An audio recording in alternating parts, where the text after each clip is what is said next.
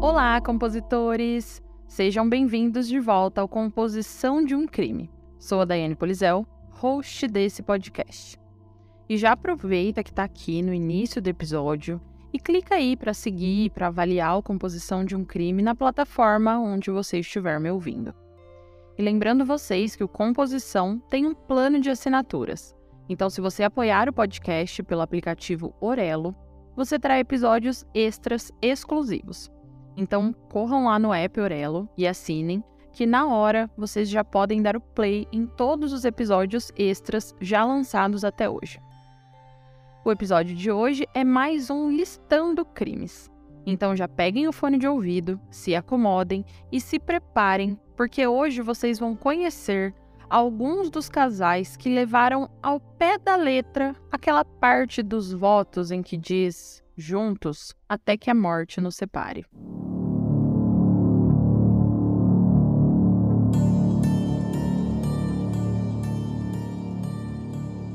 Se você está procurando um podcast de true crime com muitos detalhes, muitas informações e pitadas de análises psicológicas, pegue seu fone de ouvido, se acomode e se prepare, porque você está no lugar certo. Mas lembre-se, esse é um podcast sobre crimes reais, então algumas falas podem ser explícitas e não recomendadas a pessoas sensíveis e menores de 14 anos. Caso você não se sinta confortável com tais descrições, recomendo não ouvir.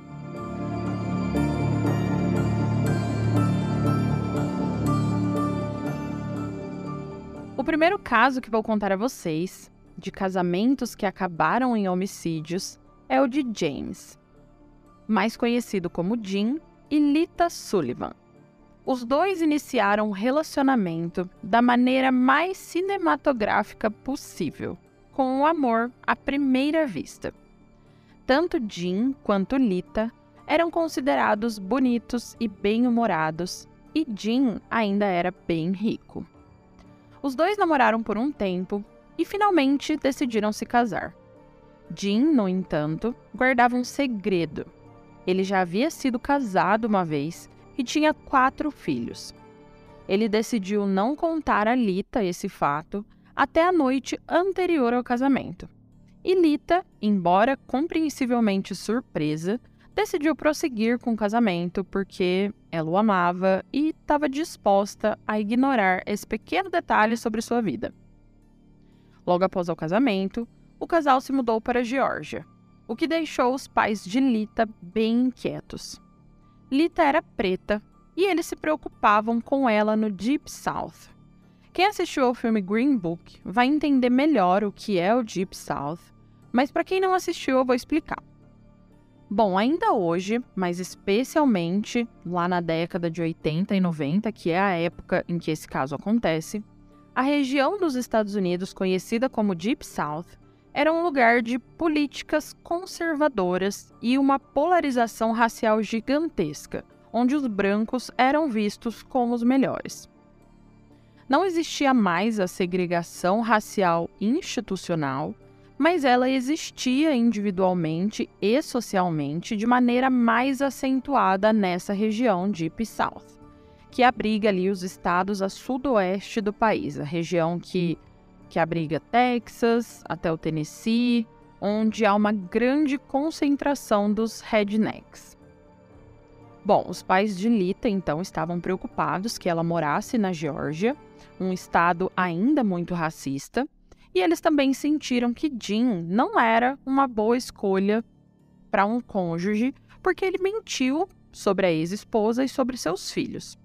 Porém, Alita optou por ignorar as preocupações dos pais e os dois pareciam felizes por um tempo. Mesmo sendo ricos na Geórgia, Lita sempre se sentiu incomodada por causa da cor da sua pele.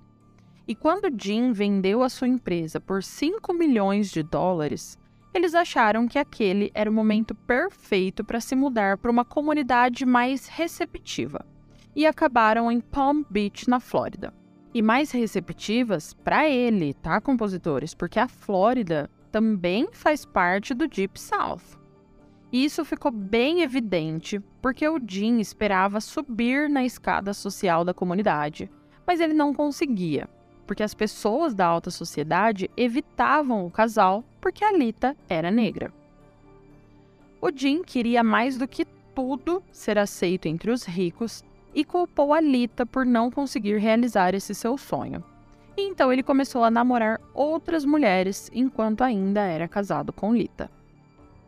Quando ela soube desses casos, ela tentou desesperadamente salvar o seu casamento, mas depois de várias tentativas, a mulher percebeu que simplesmente não seria possível e voltou para casa com a sua família e pediu o divórcio. E embora o casamento tivesse acabado, a Lita ainda esperava reter parte da fortuna que o Jim havia adquirido. Afinal, esse dinheiro também era parte dela. E um tempo se passou, e em um dia, na casa dos pais, a Lita estava sozinha quando alguém bateu a porta. Ela abriu e havia um homem parado no degrau com uma entrega de flores para ela. Porém, quando Lita estendeu a mão para pegar essas flores, o homem sacou uma arma e atirou nela. Um dos tiros atingiu a sua cabeça e ela caiu no chão. O homem fugiu. Um vizinho ouviu os tiros e imediatamente chamou as autoridades, e quando eles chegaram, Lita ainda estava viva. Eles a levaram às pressas para o hospital e os médicos tentaram salvar sua vida, no entanto, a Lita morreu devido aos ferimentos. Após o assassinato, Jim Sullivan se tornou o principal suspeito. Mas os investigadores tiveram problemas para ligá-lo ao crime. O homem que entregou as flores para Lita, com certeza não era o Jim. No entanto, os policiais acreditaram que o Jim havia o contratado. Tudo o que eles precisavam fazer era provar isso. Quando as autoridades questionaram o Jim, ele alegou não saber nada sobre o que tinha acontecido e disse não ter nada a ver com aquilo. Na verdade, ele sugeriu que Lita estava usando drogas e era simplesmente um negócio de drogas que tinha dado terrivelmente errado. As pessoas mais próximas de Jim podem ter acreditado nessa história, mas ninguém que conhecia a Lita, nem as autoridades, acreditou nisso. Eles tiveram acesso aos registros telefônicos de Jim e descobriram que alguém ligou para ele da área onde a Lita havia sido baleada poucos minutos após o crime ter sido cometido. Em uma conversa com a polícia, Jim também deu uma bola fora. Ele mencionou o tipo de arma que havia sido usado para matar a Lita, mas essa informação não tinha sido liberada para o público. Os investigadores agora estavam convencidos de que eles tinham o seu homem mas ainda não tinham evidências suficientes para provar isso.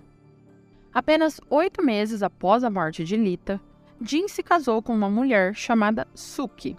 Ela era jovem, bonita, bem relacionada, e com a Suki ao seu lado, Jin subiu na hierarquia social da alta sociedade de Palm Beach e ficou emocionado por finalmente ser aceito e amou aquele novo estilo de vida. Porém, as coisas começaram a se complicar para ele quando ele foi parado por um comando de trânsito de rotina e levou uma multa. Ele deveria ir para o tribunal de trânsito, mas ele convenceu a Suki a ir no seu lugar. No julgamento, ela disse que era ela quem estava dirigindo e que o policial cometeu um erro. Mas o juiz não acreditou e sentenciou Jim a um ano de prisão domiciliar por perjúrio. Enquanto ele estava lá preso no seu domicílio, a polícia aproveitou para fazer uma busca de rotina na casa dele e acabaram encontrando quatro armas, o que era uma violação das suas regras de prisão domiciliar. Depois de saber disso, o juiz aplicou mais um ano e meio à sua sentença.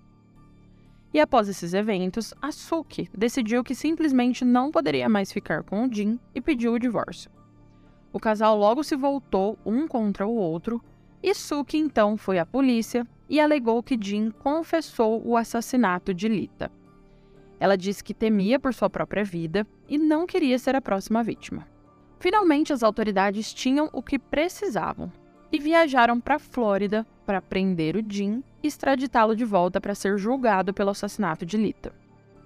Durante o julgamento, a promotoria contou seu lado da história mas não conseguiu apresentar nenhuma prova concreta que ligasse Jim Sullivan ao assassinato.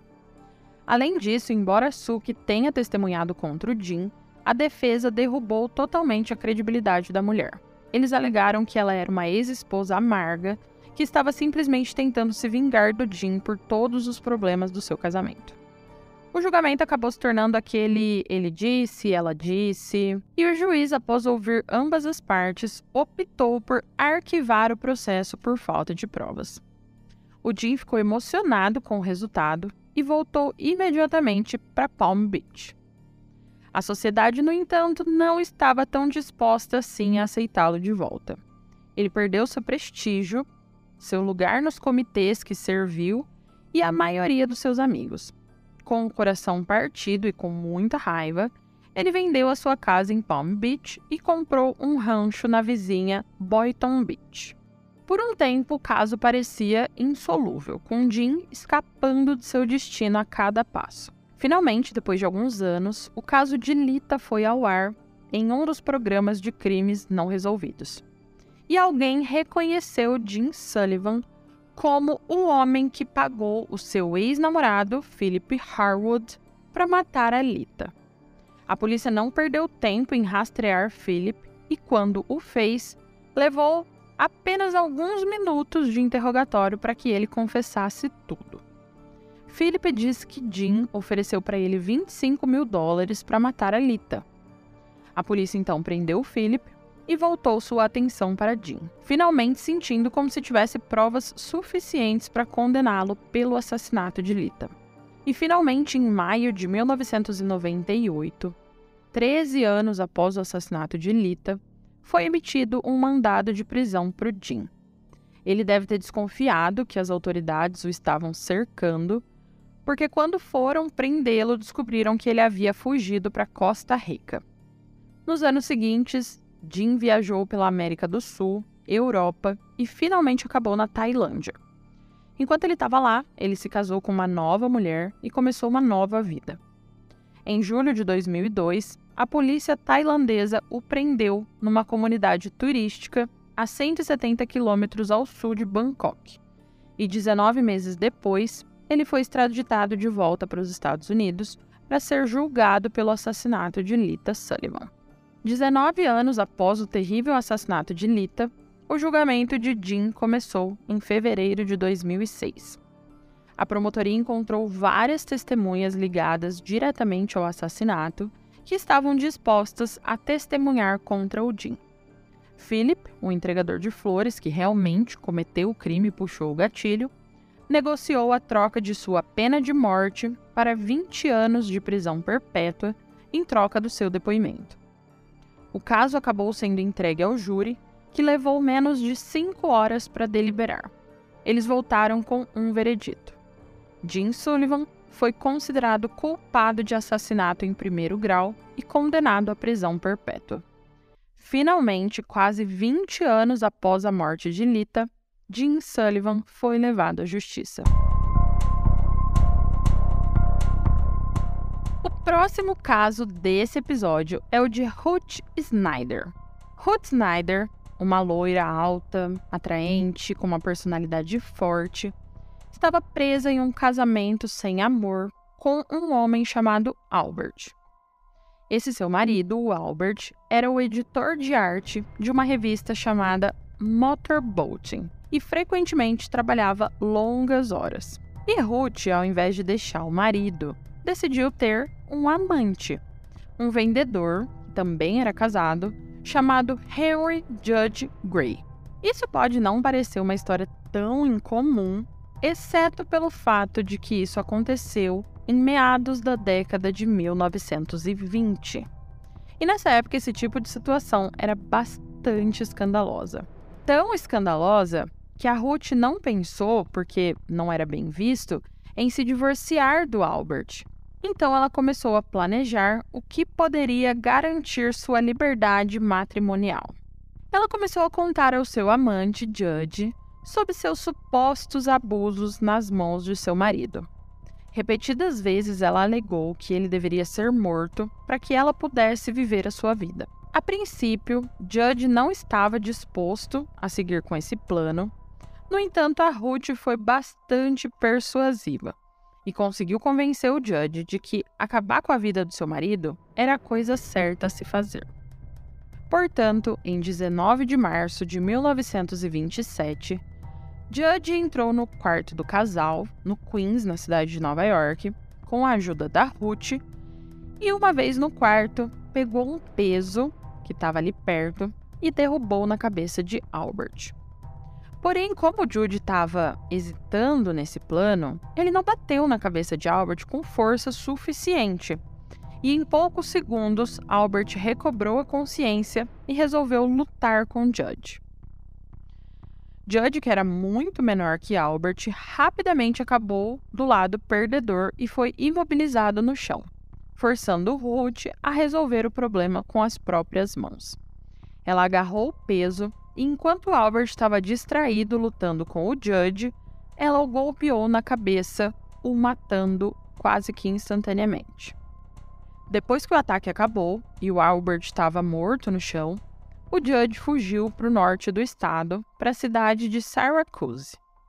Enquanto isso, Ruth, que fingiu ter sido amarrada, acordou a filha de 9 anos de Albert, a Lorraine, e a enviou para buscar ajuda para um roubo que terminou em assassinato. Assim que a polícia chegou na casa, no entanto, eles perceberam que alguma coisa estava estranha ali, a história não parecia certa. Não havia sinais de entrada forçada e todos os itens que a Ruth alegou terem sido roubados foram encontrados na propriedade, mas escondidos. Assim que a polícia começou a questionar a Ruth sobre os itens, ela escorregou e mencionou o Judge. E embora a polícia inicialmente não suspeitasse dele, agora com certeza eles suspeitavam. O Judge, por sua vez, tentou alegar que ele estava num quarto de hotel a várias horas de distância no momento do assassinato, mas uma investigação mais profunda revelou que um amigo dele havia montado o quarto para ele. E quando ele foi confrontado com as evidências, ele falou a verdade, detalhando o envolvimento dele e de Ruth nos assassinatos, resultando na prisão de ambos. À medida que mais informações foram surgindo, descobriu-se que o triângulo amoroso não era a única razão pela qual Ruth queria o marido morto.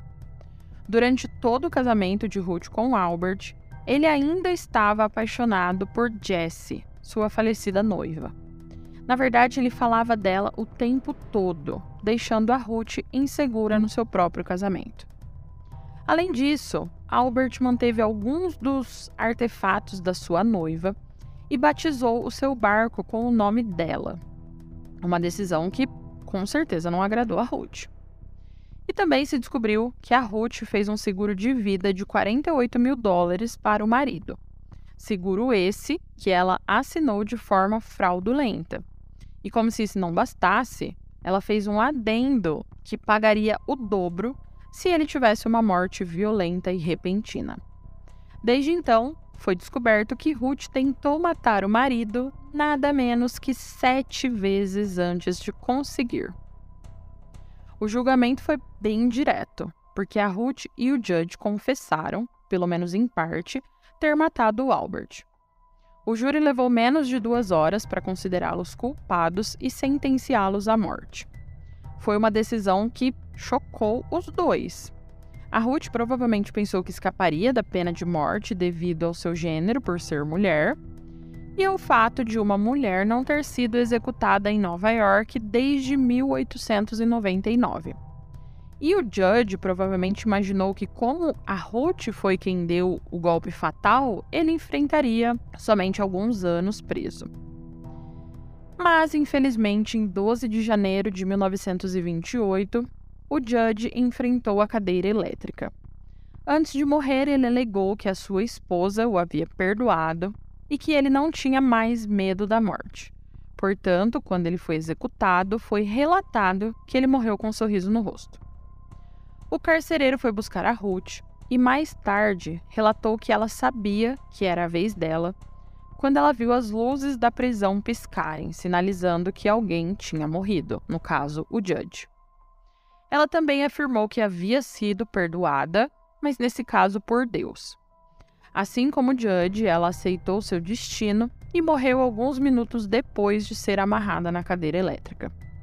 Um repórter que cobria a história conseguiu entrar furtivamente com uma câmera e tirou uma foto de Ruth amarrada na cadeira elétrica e publicou no New York Daily News. É uma imagem assustadora que ficou na mente de muitas pessoas depois do fato. Essa imagem está disponível na internet, eu não vou colocar no Instagram, tá, compositores? Mas se vocês derem um Google com o nome da Ruth, vocês vão achar.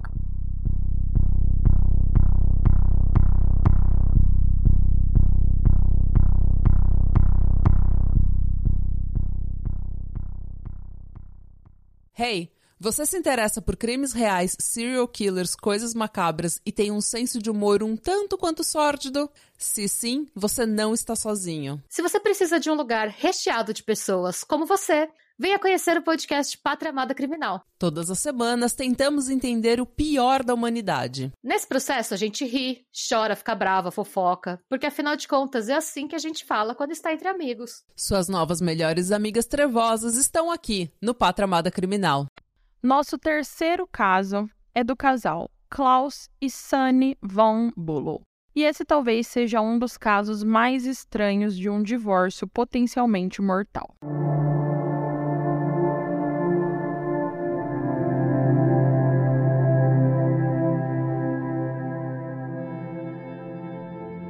Sunny cresceu em privilégios, tendo herdado mais de 100 milhões de dólares quando tinha apenas 4 anos, devido à morte de seu pai.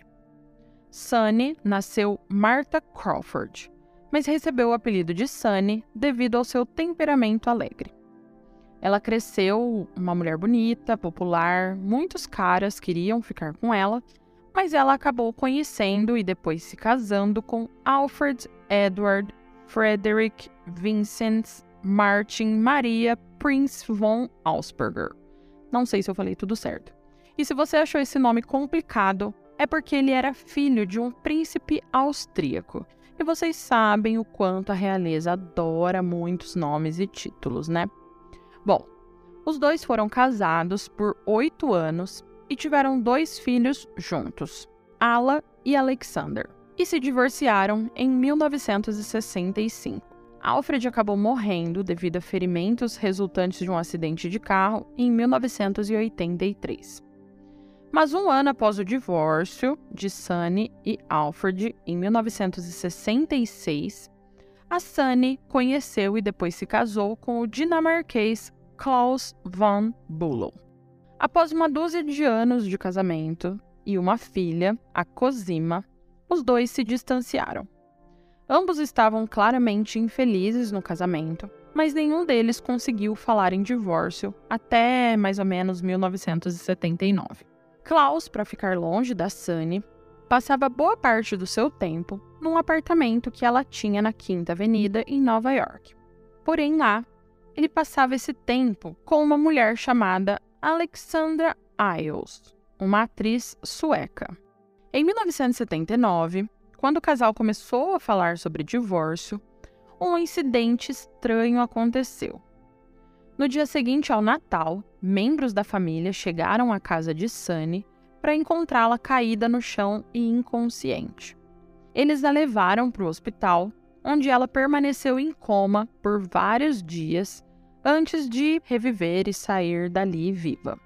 Depois de várias rodadas de testes, os médicos determinaram que Sunny tinha problemas para controlar o açúcar no sangue e alertaram a mulher para observar a ingestão de açúcar e ter cuidado com as injeções de insulina. Alguns meses depois, em abril de 1980, isso aconteceu de novo. Sunny foi encontrada inconsciente e levada às pressas para o hospital. Dessa vez, os médicos a diagnosticaram com hipoglicemia, e disseram novamente que se ela comesse muito açúcar, não tomasse a insulina adequadamente ou ingerisse álcool, isso poderia significar consequências terríveis. Até que em dezembro de 1980, quase exatamente um ano após o primeiro incidente, membros da família foram à casa de Sunny para uma festa de fim de ano. Durante a festa, Sunny foi ao banheiro e desmaiou. Mais uma vez, sua família levou às pressas para a sala de emergência. Dessa vez, embora Sunny estivesse viva, ela estava em estado vegetativo. E ela permaneceu nesse estado por mais de duas décadas antes de morrer. Mas não vamos falar nisso agora, vamos voltar um pouquinho. Quando o primeiro incidente aconteceu, ninguém suspeitou que o Klaus tivesse algo a ver com a tentativa de ferir ou assassinar sua ex-esposa. Mas no momento que o segundo e depois o terceiro aconteceram, mais e mais pessoas começaram a ter suas suspeitas, incluindo os filhos de Sunny. Eles sabiam que Sunny e Klaus estavam tendo problemas e pensaram que ele poderia estar atrás da fortuna dela. Os policiais, após realizarem sua própria investigação, concordaram e prenderam Klaus em julho de 1981 e o acusaram de duas acusações de tentativa de homicídio. O julgamento, embora amplamente assistido, transcorreu tão bem quanto se poderia esperar. E embora Klaus afirmasse a sua inocência, a acusação tinha dezenas de testemunhas e especialistas dispostos a depor contra ele. Isso inclui a atriz Alexandra, que testemunhou que havia dado a Klaus um ultimato de que terminaria o relacionamento deles a menos que ele se separasse de Sunny. E embora não houvesse nenhuma evidência direta ligando Klaus ao assassinato, a promotoria ainda achava que tinha o suficiente para condená-lo. E eles estavam certos. Quando o caso foi entregue ao júri em 1982, após quase cinco dias de deliberação, eles o consideraram culpado de ambas as acusações. Klaus foi autorizado a permanecer fora da prisão sob uma fiança de 100 mil dólares até a sua sentença sair. Pouco mais de um mês depois, Klaus foi condenado a 10 anos de prisão na primeira acusação, na qual a Sunny havia se recuperado, e pela segunda acusação de coma irreversível, ele foi condenado a 20 anos. O juiz, no entanto, permitiu que ele permanecesse em liberdade sob fiança de um milhão de dólares enquanto aguardava a apelação. Klaus imediatamente começou a contratar os melhores advogados que o dinheiro poderia comprar para apelar o seu caso. E o caso voltou a julgamento. Dessa vez, a defesa foi mais preparada com especialistas próprios. Eles colocaram vários médicos e cientistas nos bancos dos réus que testemunharam em nome de Klaus. Eles alegaram que era impossível a insulina causar o tipo de coma em que Sunny estava e que tudo pode ter sido causado pelo uso de drogas recreativas da mulher. Alexandra testemunhou novamente e, nesse julgamento, afirmou que Klaus havia confidenciado a ela como ele havia visto sua esposa entrar no primeiro coma, mas decidiu não chamar um médico. E mesmo com esse testemunho, o júri sentiu que havia uma dúvida razoável suficiente para anular a condenação de Klaus. Klaus estava livre. E embora Klaus tenha continuado a manter a sua inocência, a maior parte da sua família se voltou contra ele. Todos na família de Sunny, exceto a sua filha com Klaus, a Cosima, estavam convencidos de que ele de fato tentou assassiná-la por seu dinheiro. E a opinião pública ainda está meio dividida. Como a Cosima apoiou o pai, a avó materna, Annie Laurie Crawford Aitken, que controlava todo o dinheiro da família, deserdou a neta para o caso dela pegar dinheiro para o pai. E quando a Anne morreu em 1984, a Cosima entrou com uma ação alegando que membros da família colocaram sua avó contra ela e solicitava que seus direitos à herança fossem restabelecidos. Os dois julgamentos da tentativa de assassinato de Klaus estão entre os mais sensacionais da década de 80. A mídia de notícias de todo mundo ficou fascinado com o drama da bela herdeira de um milhão de dólares que jazia como uma bela adormecida no hospital, e o marido elegante, acusado de tentativa de homicídio, sua atraente amante, seus dois filhos reais confrontados com sua meia-irmã mais nova, E tudo isso com os deslumbrantes círculos de Nova York e Newport como plano de fundo. O julgamento do tribunal se tornou o assunto do filme de 1990 chamado Reversal of Fortune, com Jeremy Irons como Klaus e Glenn Close como Sunny. A filha mais velha de Sunny, a princesa Annie Laurie von Ausperger, disse que o filme era uma comercialização de uma tragédia. Após os julgamentos, Klaus ainda era casado com Sunny e por isso ele tentava de todas as formas conseguir algum dinheiro através do seu casamento. Porém, a família estava impossibilitando que tudo isso acontecesse tanto para ele quanto para a filha Cosima. E após muitas brigas e discussões, Klaus concordou em se divorciar de Sunny, que estava em coma, e desistiu de todas as reivindicações de sua fortuna. Klaus concordou com essas exigências em troca de que a sua filha, Cosima, herdasse uma parte igual da propriedade da sua avó materna, a Anne Aitken. Isso era cerca de 48 milhões de dólares. Klaus e Sunny se divorciaram em 1988. Ele mudou-se para Londres, onde começou seu trabalho como crítico de teatro e arte. Ele se tornou uma figura muito amada entre os ricos coquetéis. E em 2001, ele foi eleito o 46º convidado de festa mais convidado de Londres pela revista social Tatler. Quando Cosima se formou na Universidade dos Estados Unidos, ela se mudou para Londres para ficar perto de seu pai. Desde então, ela se casou com um conde italiano, Riccardo Pavoncelli, e eles moram na esquina do seu pai, em Knightsbridge, com seus três filhos. Sunny permaneceu em coma, enrolada em posição fetal, por 28 anos. Ela morreu em dezembro de 2008, aos 76 anos, sem jamais recobrar a consciência, levando consigo para o túmulo o segredo de seu estado comatoso. Durante todo esse tempo, seus filhos a visitavam regularmente e passavam o tempo em sua cama conversando com ela sobre suas vidas, seus filhos, esperando desesperadamente até o fim que ela recobrasse a consciência. Seu médico testemunhou do tribunal que o custo de manter Sunny em estado de coma foi de mais ou menos 375 mil dólares somente no primeiro ano. No final da sua vida, estimava-se que o custo do tratamento para a família incluindo as despesas hospitalares e com segurança particular, girava em torno de um milhão por ano.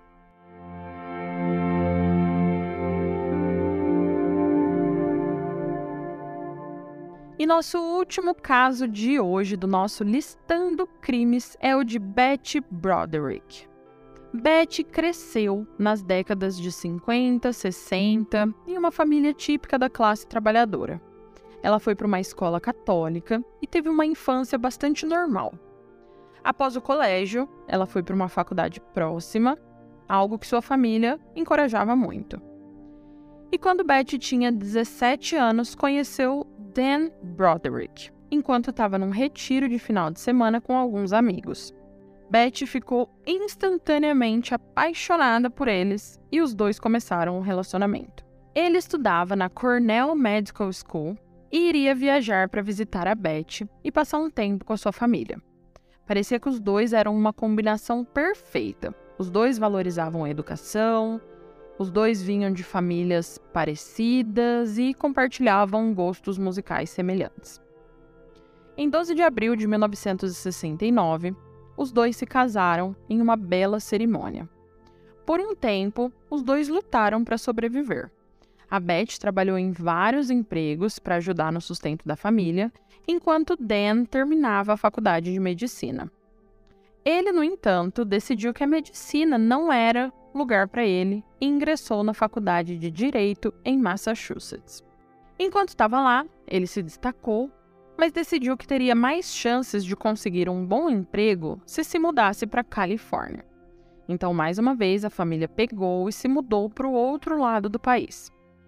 Lá, Dan conseguiu um emprego como advogado júnior. E em poucos anos, tudo valeu a pena e a Beth pôde ser a esposa e mãe enquanto Dan trabalhava. Foi um arranjo que aparentemente deixou os dois felizes. E para todos que os conheciam, eles eram um casal feliz, uma família grande de margarina, sabe? Mas, mesmo que o casal apresentasse uma imagem bonita para o mundo exterior, a portas fechadas, as coisas nem sempre eram o que pareciam. Dan estava subindo na escada do trabalho, né, na escalada de trabalho, e ficou obcecado com a perspectiva de ganhar mais dinheiro. Como tal, ele trabalhava até tarde, comparecia a muitos eventos sociais que acreditava ser esperado para fazer contatos, aquele networking ali na sua área de trabalho. A Beth, por sua vez, sentia falta do marido, mas não se manifestou acreditando que o Dan estava fazendo o que ele achava melhor para a família. Havia também desigualdades definidas no casamento. Por exemplo, o Dan passava a maior parte do final de semana com seus irmãos da fraternidade, enquanto a Beth tinha que ficar em casa com as crianças e esperar por ele. Além disso, o Dan comprava para si as melhores roupas, carros, enquanto a Beth fazia compras nas lojas de desconto e recebia apenas roupas de segunda mão. Até eletrodomésticos ela teve que implorar para o marido comprar. Durante anos, ela lavou a roupa numa lavanderia porque o Dan não queria comprar uma máquina de lavar roupa ou uma secadora para ela. Eventualmente, o Dan foi mudando ali começou a tratar a Beth como as outras esposas corporativas de outros advogados. Ele parou de passar o tempo no bar e passou a ficar com ela. Ele a incluía nas decisões e até colocou ela no clube de campo para que ela pudesse se socializar com outras mulheres. Dan também contratou uma empregada para ajudar a Beth nas tarefas domésticas. E a princípio a Beth ficou super emocionada com essa súbita mudança mas à medida que o casal ganhava mais dinheiro, parecia que os problemas aumentavam. Dan começou a passar menos tempo com a Beth e mais tempo no bar. E com o tempo, Beth começou a ficar com medo do Dan. Até a empregada notou como o comportamento, geralmente feliz da Beth, mudava quando se aproximava a hora do Dan chegar em casa. O Dan, ficando mais tempo fora de casa, começou a se aproximar e passar mais tempo com uma mulher chamada Linda. Ele a conheceu numa festa, que foi com a Beth, e imediatamente sentiu uma atração pela mulher. Dan acabou rastreando Linda e a contratou para ser sua assistente pessoal. Ele se preocupava em manter a sua imagem rica e bonita e achava que a Linda era uma parte perfeita para isso. Aquele estereótipo do chefe rico, que enquanto a esposa está em casa, ele está com a secretária, sabem? E embora Beth suspeitasse, ela controlou suas emoções até ter uma prova mais concreta. E em um dia, determinada a ver por si mesma o que Dan estava fazendo, a Beth foi até o escritório, mas encontrou os escritórios de Dan e Linda vazio. Ela esperou a maior parte da tarde, mas eles nunca voltaram. Enfurecida, ela foi para casa, pegou o guarda-roupa inteiro do Dan, todas aquelas roupas caras que ele tinha, e ateou fogo em tudo. Eventualmente, esse caso levou à separação deles. O Dan se mudou para uma casa, enquanto a Beth ficou na casa atual que eles moravam. Ele deveria pagar uma pensão alimentícia para ela, mas ele enviava apenas uma pequena quantia de dinheiro de vez em quando. E além disso, ele praticamente não queria nada com os filhos, e só quando a Beth insistia muito é que ele passava algum tempo com eles. A Beth, apesar do fato de ter pedido a separação, tornou-se visivelmente mais perturbada quanto mais tempo ela e o Dan estavam separados. Um dia, quando ela visitou a casa dele, ela notou uma torta de creme de Boston no balcão. Ela pegou a torta, jogou o chocolate na cama e nas roupas do Dan e da Linda, estragando muitas dessas roupas no processo. E em resposta, o Dan conseguiu uma ordem de restrição contra a Beth. A Beth, no entanto, não ligou para nada disso. Em vez de acatar essa ordem, ela voltou para casa do Dan e jogou várias garrafas de vinho de fora para dentro da casa pela janela. Quando Dan chamou a polícia, eles se recusaram a se envolver, alegando que era simplesmente uma disputa entre dois cônjuges.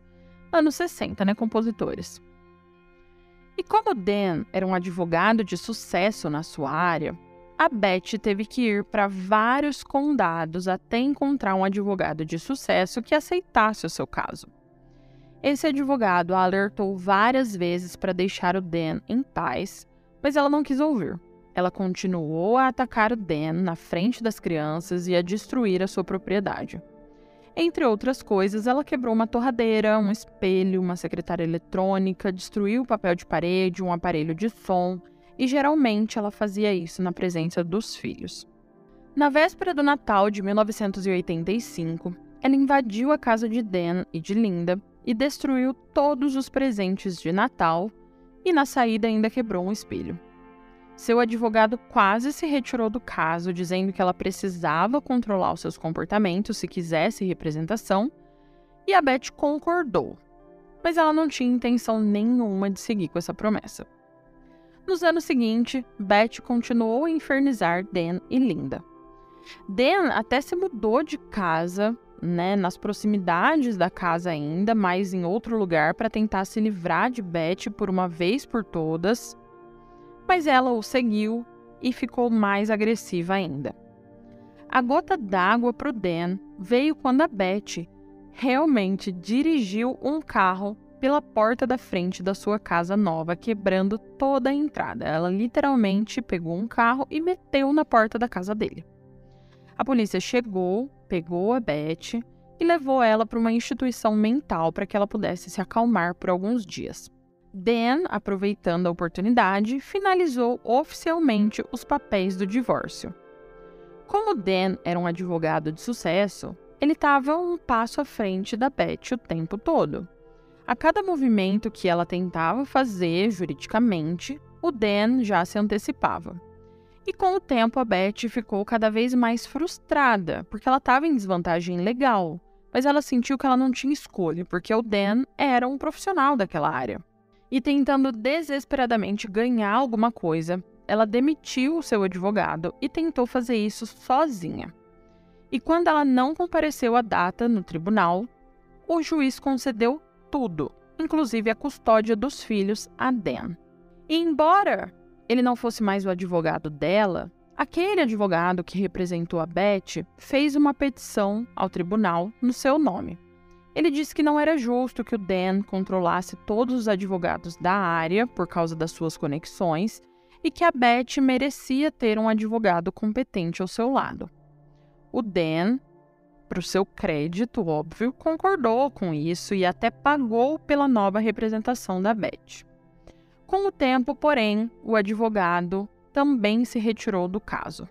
A Beth foi forçada a representar a si mesma e não foi nada bem. O juiz viu como ela estava desequilibrada e ainda concedeu a Dan tudo o que ele pediu. Ah, além disso, a Linda e o Dan decidiram se casar um ato que seria a gota d'água para Beth.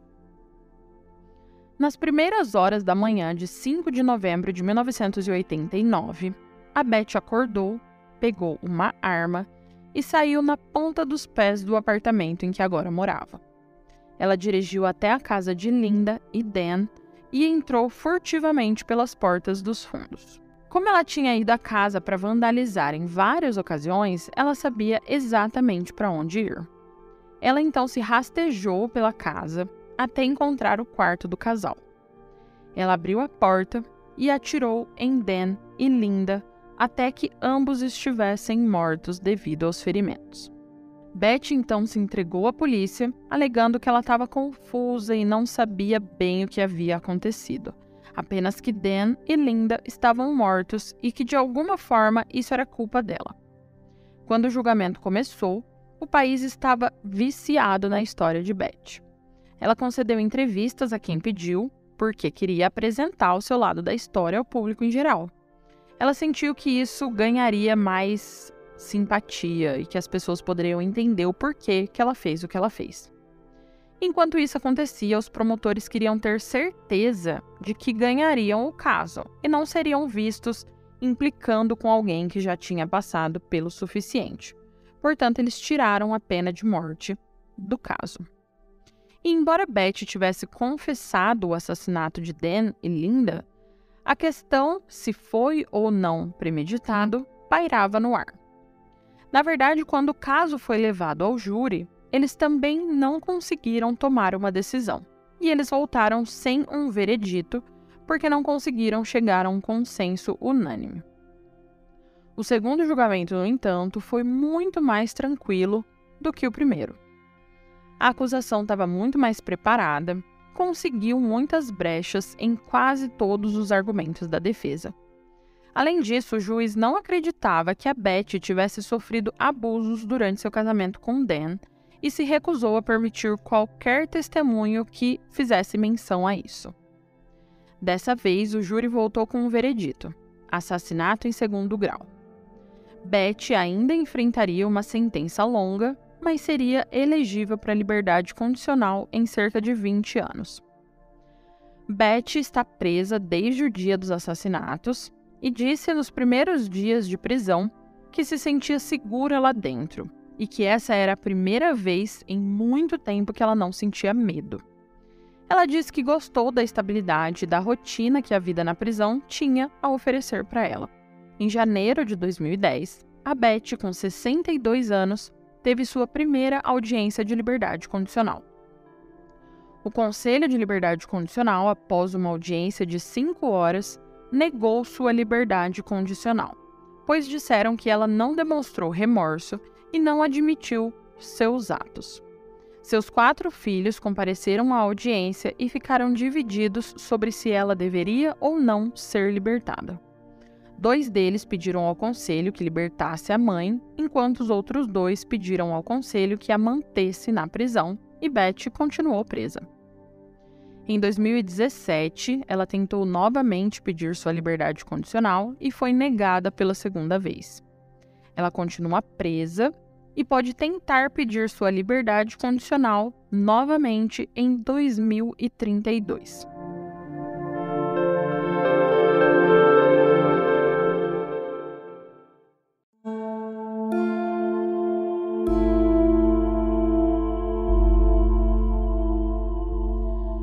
Compositores, os casos de hoje chegaram ao fim. O que, que vocês acharam? Não se esqueçam de ir lá no Instagram na postagem desse episódio contar para mim se vocês já conheciam esses casos ou não e o que acharam deles. E não se esqueçam também de seguir e avaliar o Composição de um Crime no Spotify, na Aurelo, na Resso, na Apple Podcast ou na sua plataforma de áudio preferida. Ah, e não se esqueçam também de apoiar o Composição de um Crime pelo app da Aurelo, porque lá você tem mais vários episódios exclusivos compositores. Até o próximo crime.